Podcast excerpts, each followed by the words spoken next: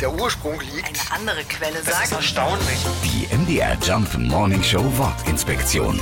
Quiz. Ein Theaterdirektor aus Irland soll das Wort Quiz einfach so erfunden haben. Das ist jedenfalls eine Legende aus dem Jahr 1791. Richard Daly hieß der Mann und die Geschichte geht so.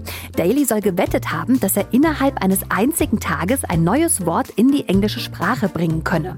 Er soll dann in Dublin an alle Häuser und Wände mit Farbe Quiz geschrieben haben. Niemand kannte das Wort, aber alle haben natürlich darüber gesprochen. Es war also ein echtes Quiz, ein Rätsel. Und Daly hatte die Wette gewonnen. Ob das allerdings so stimmt, wahrscheinlich ist es nur eine nette Geschichte.